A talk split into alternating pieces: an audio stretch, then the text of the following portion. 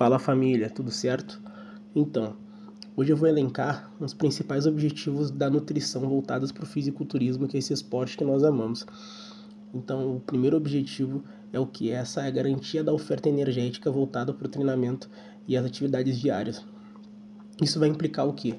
Aquela divisão, aquela, aquela divisão de macro e micronutrientes ao longo do nosso dia para a gente otimizar o nosso treinamento e as nossas atividades, como trabalho, uh, alguma prática desportiva e o fisiculturismo no todo. Tá? O segundo objetivo, o que, que é? É retardar a fadiga e possibilitar a execução do exercício. É como a gente retarda a fadiga, realmente fazendo essa oferta energética chegar no nosso corpo, tá?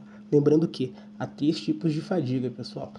A fadiga muscular, que está relacionada ao aumento de concentração do íons H+, no nosso organismo. A fadiga central, que é aquela sensação de cansaço no sistema nervoso central que a gente tem após um treino realmente exaustivo. Tá? E a fadiga inútil, que ela, que ela dar-se-á pela desidratação. E o terceiro aspecto, uh, não menos importante, né, que é garantir os ajustes e as adaptações fisiológicas no nosso corpo. Tá? Isso vai implicar o quê?